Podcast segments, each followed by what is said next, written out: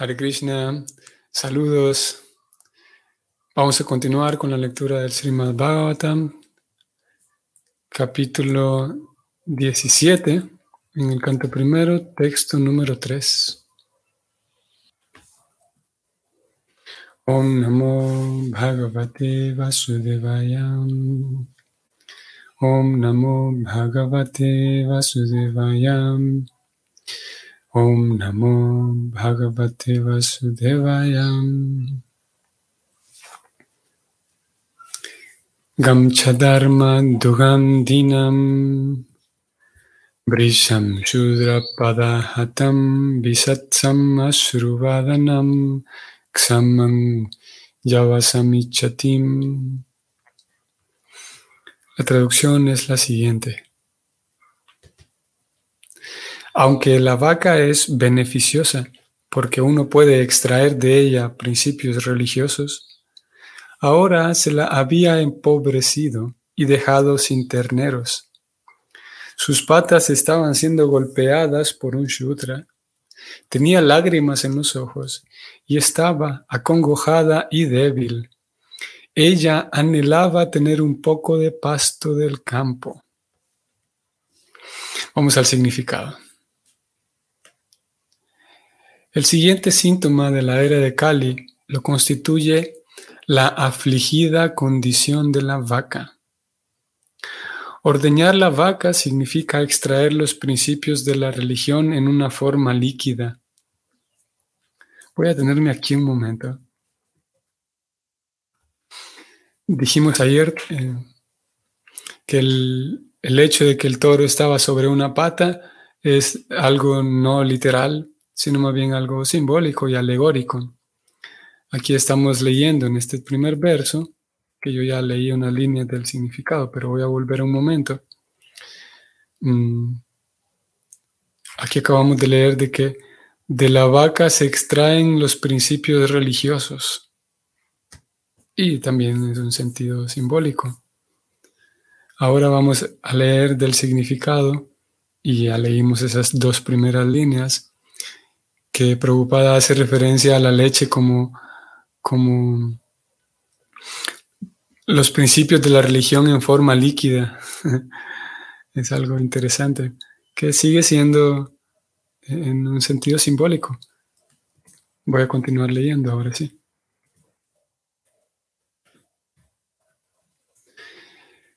El siguiente síntoma de la el siguiente síntoma de la era de Kali lo constituye la afligida condición de la vaca.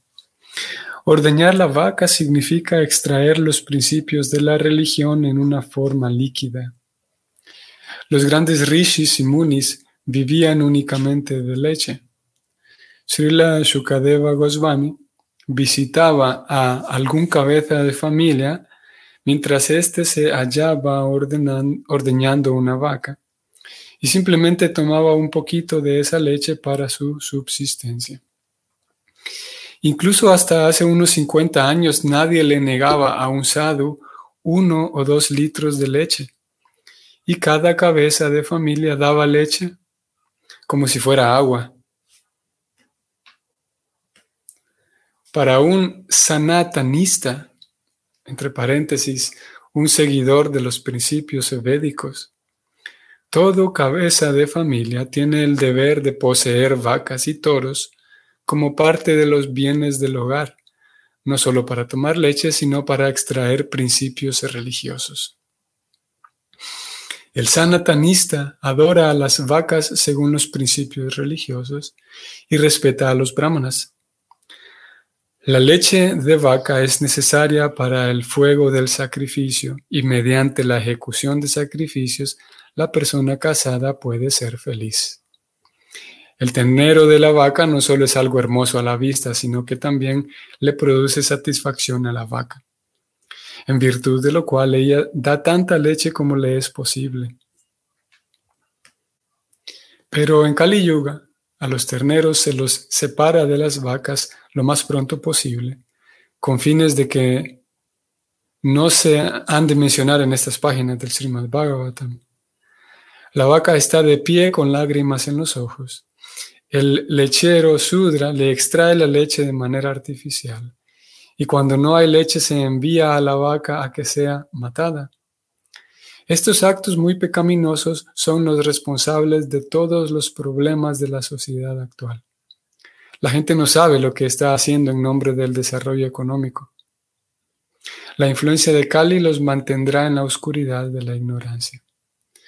Aparte de todos los esfuerzos que están haciendo en aras de la paz y la prosperidad, deben procurar que las vacas y los toros se sientan felices en todos los aspectos. La gente necia no sabe cómo se consigue la felicidad, haciendo que las vacas y los toros sean felices.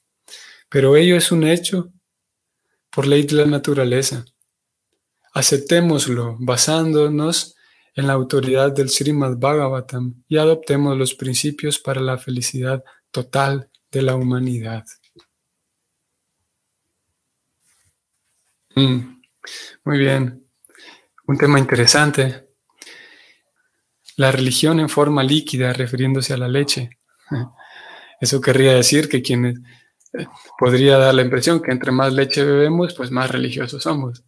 Y lo cierto es que no es así. Por esa razón, esta afirmación no es directamente literal. No es así, de que entre más leche se bebe, más, religiosa es la persona. ¿Por qué razón entonces Prabhupada lo llama así, los principios de la religión en una forma líquida? El, el, uso, el consumo de leche por un lado, y el uso de la leche, y él lo, lo describió también un poco más abajo, voy a ir a subrayarlo para que lo veamos. La leche de vaca es necesaria para el fuego de sacrificio. Vamos a ver. En, aquel, en aquella sociedad védica, había un principio central que hoy por hoy también aquellos que estudiamos y llevamos en la práctica el bhakti a diario, sabemos que todavía también recogemos ese principio central que está presente en aquella sociedad védica hace miles de años y a través de la sucesión discipular llega a nosotros ese principio central. Y ese principio es conocido como ofrenda, el yagya técnicamente en sánscrito, yajna. Vamos a ir a verlo en unos momentos, eh, cómo se escribe esta palabra y cómo aparece en la conversación de Krishna con Arjuna en la Bhagavad Gita. Y ese concepto, ese principio del yagya, o sea, las ofrendas, es el corazón de todo el bhakti, es el, el, el corazón mismo, y es lo que da forma y, lo que sostiene vivo a la práctica del bhakti las ofrendas que se hacen al Señor Supremo. Aquí Prabhupada habla de un fuego de sacrificio. El fuego de sacrificio es también simbólico y hace referencia a que en aquel tiempo, en aquella sociedad, las ofrendas como una cuestión eh, cultural, las ofrendas eran realizadas en grandes ceremonias que generalmente incluso eran organizadas por el Estado. Las grandes, grandes ceremonias sacrificio, como aquí se le llama, que eran grandes ceremonias que incluían muchos sacerdotes muy expertos en el tema, incluían muchos animales, muchos granos, muchos animales y granos, principalmente granos y vegetales, que eran ofrecidos a un fuego sagrado que se encendían. Y tal vez ustedes recuerden haber leído del tema. Se, traían muchos sacerdotes expertos para ello, había varios sacerdotes en el área del fuego sagrado. E, entre ellos, por ejemplo, uno de ellos o varios de ellos eran expertos en encender un fuego sagrado sin necesidad de partir de otro fuego previo, por ejemplo. Otro sacerdote que era experto en cantar ciertos himnos védicos y esos himnos eran cantados de manera tan, tan experta que la mala pronunciación incluso en, esa, en esas mantras eh, hacía que el, que el sacrificio fuera mal y por lo tanto una buena pronunciación había un buen resultado. Y se describe en algunas ocasiones, Prabhupada lo hace, como esos grandes sacrificios, de ellos participaba mucha gente y como lo hemos dicho también hace algunos días, todas esas ceremonias rituales generan un ambiente de mucha devoción y de mucha eh, eh, trascendencia y un ambiente así muy solemne que crea en el ambiente, crea una impresión mental en las personas y pone en contacto a las personas con aquel fin trascendente de la vida. Porque, en fin de cuentas, el ser humano, de acuerdo con algunas filosofías occidentales, que se acercan también a la descripción de los Vedas, los Vedas describen que el ser humano lo que es, es un compuesto de dos elementos eh, fundamentales. El ser humano es una mezcla entre cuerpo físico y alma espiritual, y a lo que llamamos hoy por hoy un ser humano. Y ese ser humano, en fin de cuentas, lo más de esos dos componentes, el componente más importante es el componente eh, espiritual. Todos nosotros, como ya lo sabemos y lo hemos dicho en tantas ocasiones, lo que en realidad somos, somos unidades diminutas de espíritu, somos pequeñas unidades de espíritu, espirituales, pequeñas almas espirituales, que estamos viviendo esa experiencia humana. Por lo tanto, el alma espiritual siempre busca una conexión trascendente, siempre busca trascendencia. Es por esa razón que durante todas las culturas, todas las, las épocas, siempre el ser humano busca respuestas trascendentes, ya la sea que las busque en el mar, en el sol, en la lluvia, en el bosque, en los árboles, en la naturaleza, porque el alma necesita una respuesta trascendente para su vida.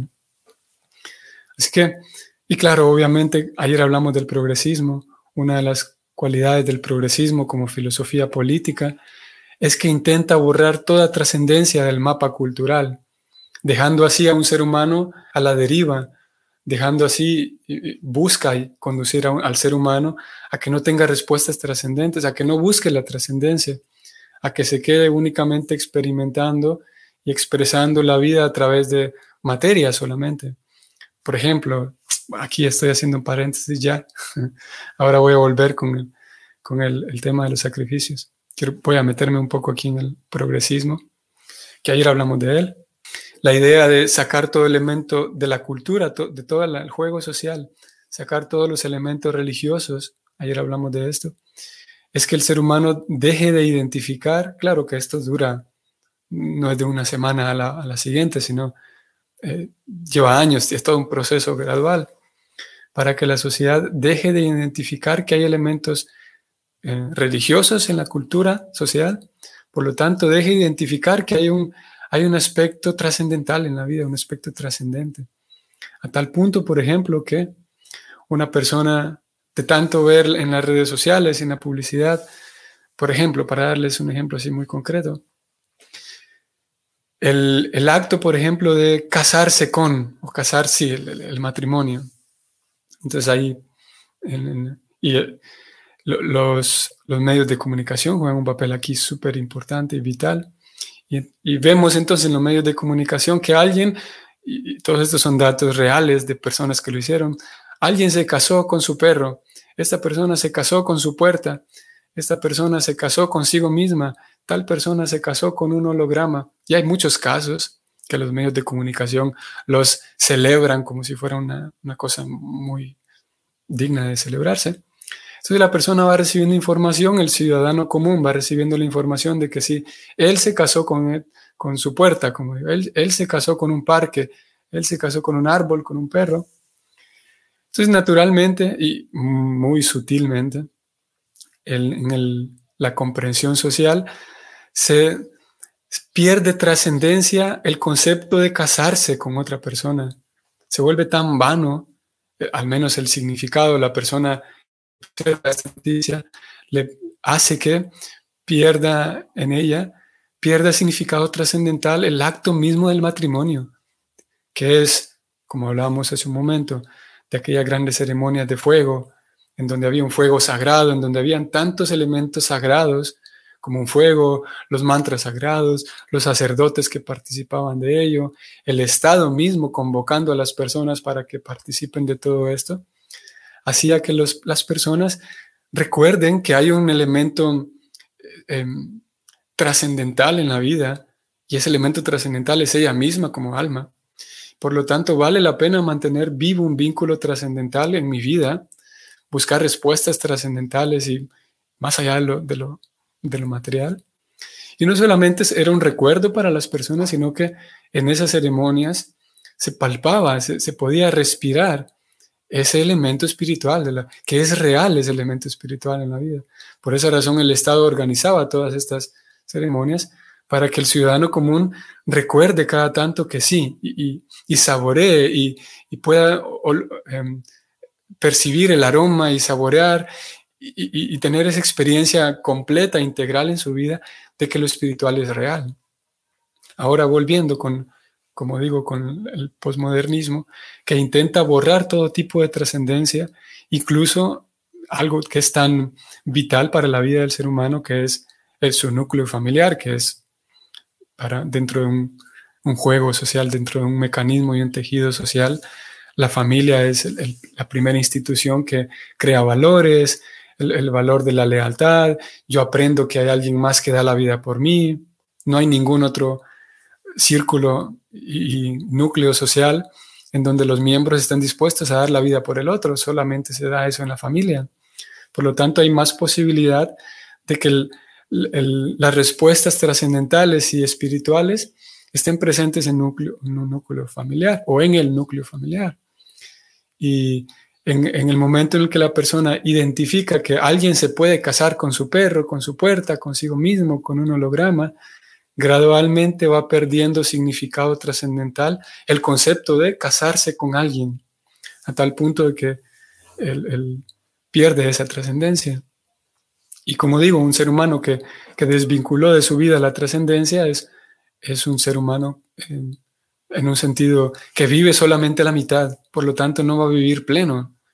Y vive una mitad que es la mitad material de la vida, vive una mitad que por su propia definición no podrá darle plena satisfacción al alma. Entonces, mm, ahora sí, volviendo con los sacrificios y las ceremonias que el Estado organizaba, un elemento principal en esas ceremonias era el combustible que mantenía vivo el, fuego sagrado y ese combustible era la mantequilla, la mantequilla que se hacía partiendo de la leche.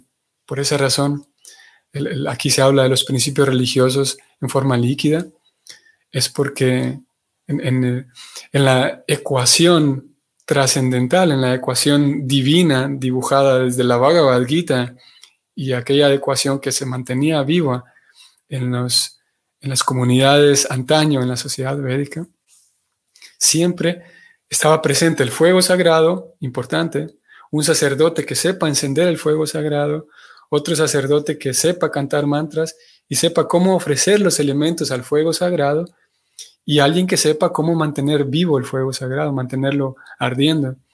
Y para mantenerlo ardiendo se requería muchas cantidades de mantequilla, por lo tanto se requerían muchas cantidades de leche.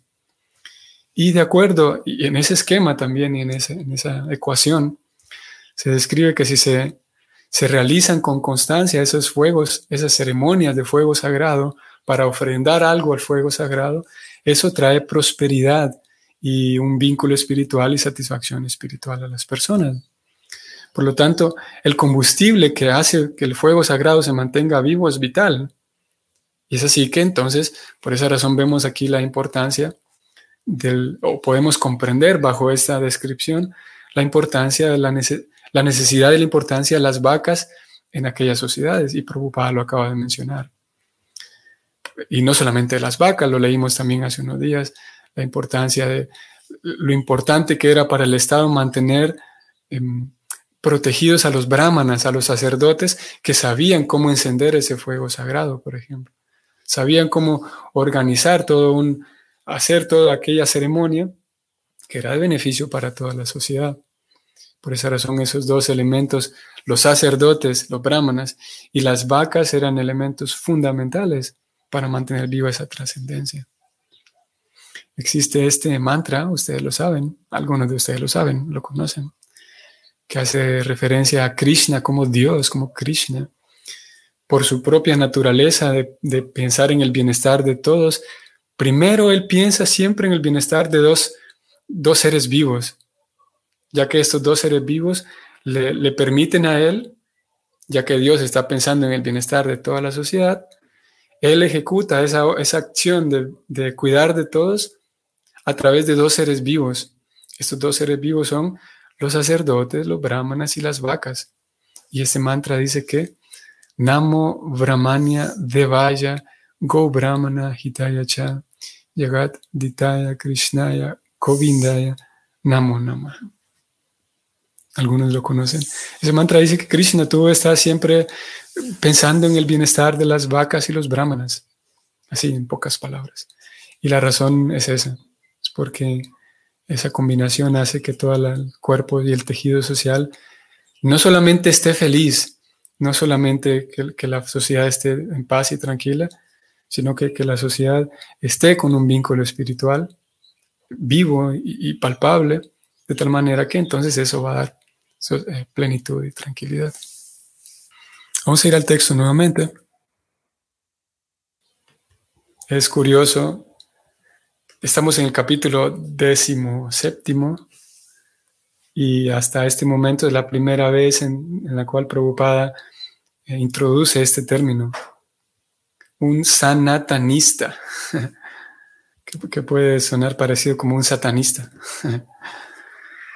Y aquí lo define él como un seguidor de los principios védicos.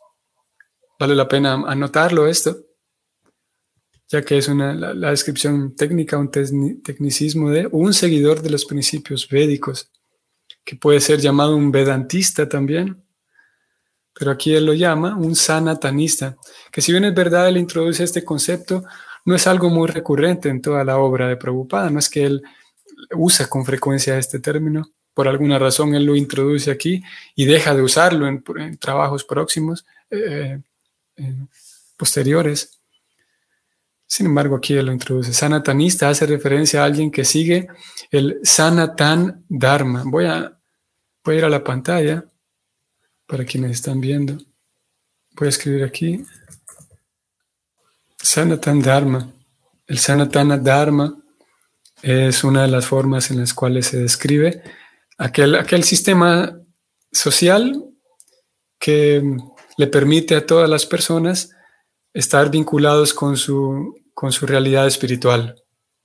Sanatan, Sanat hace referencia a, lo espiritual y Dharma eh, hace referencia a la justicia, la ley, que a cada persona, por ejemplo, por ley, se le protege para que viva de acuerdo con su vocación, por ejemplo. Eso incluye el Dharma, que el Estado vela porque cada persona pueda ejecutar su propia vocación y sea feliz ejecutando labores y se gane la vida con su propia vocación y por lo tanto le aporte a la sociedad un beneficio porque está feliz aportando algo que es natural para ella y al mismo tiempo vinculándolo con Dios. Y ese sistema se llama Sanatan Dharma. Y Prabhupada habló aquí de un sanatanista y es lo mismo que que un seguidor de los principios védicos. Ok, voy a ir a otra palabra que también les dije que la íbamos a leer. Vamos a leer Bhagavad Gita capítulo 4, en donde él habla del conocimiento trascendental. Y voy a mostrarles algo muy interesante. El contexto es que Krishna viene hablando de, en todos estos versos. Vean, voy a leer este 25 brevemente y Krishna dice que algunos yogis adoran perfectamente a los semidioses ofreciéndoles diferentes sacrificios, como ya hablamos hoy de los sacrificios. Otros ofrecen sacrificios en el fuego del Brahman Supremo.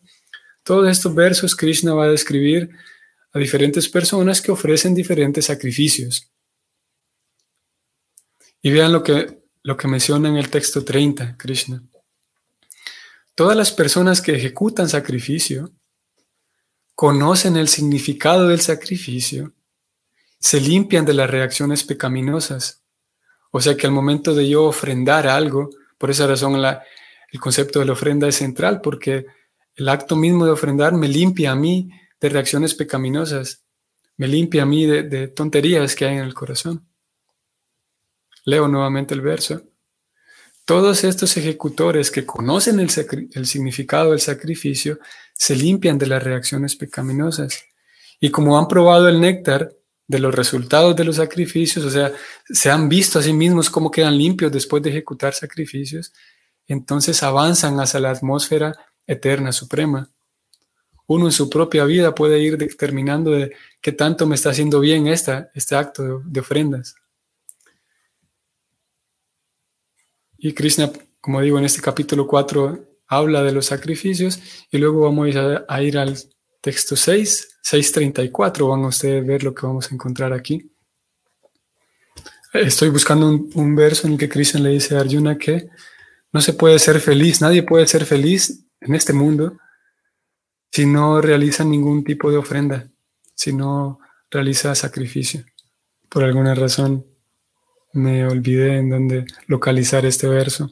Krishna le dice a Arjuna que nadie puede ser feliz en este mundo, ni en la próxima vida, ni en esta vida, ni en la otra, si uno no se ocupa en ejecutar algún tipo de ofrenda.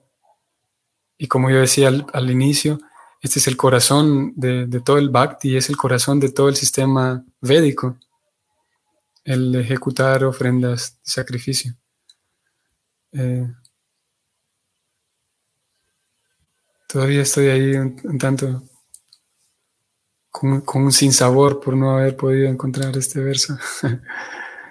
estoy tratando de encontrarlo. Bueno, el punto es ese. Vamos a terminar ahí entonces. El, el sistema de, de vida hoy actual es muy cruel hacia con los animales, es muy cruel hacia con las vacas. Sabemos las cantidades industriales eh, que, mediante las cuales hay mucha violencia hacia las vacas, el consumo de carne directamente, la matanza directamente hacia las vacas, el consumo de leche que, que tiene de por medio mucha crueldad. Algunos Vaishnavas concluyen, por lo tanto, que lo mejor para ellos es no consumir más leche industrial. Algunos Vaishnavas consideran que seguir consumiendo leche industrial, leche de vaca industrial, no está del todo mal.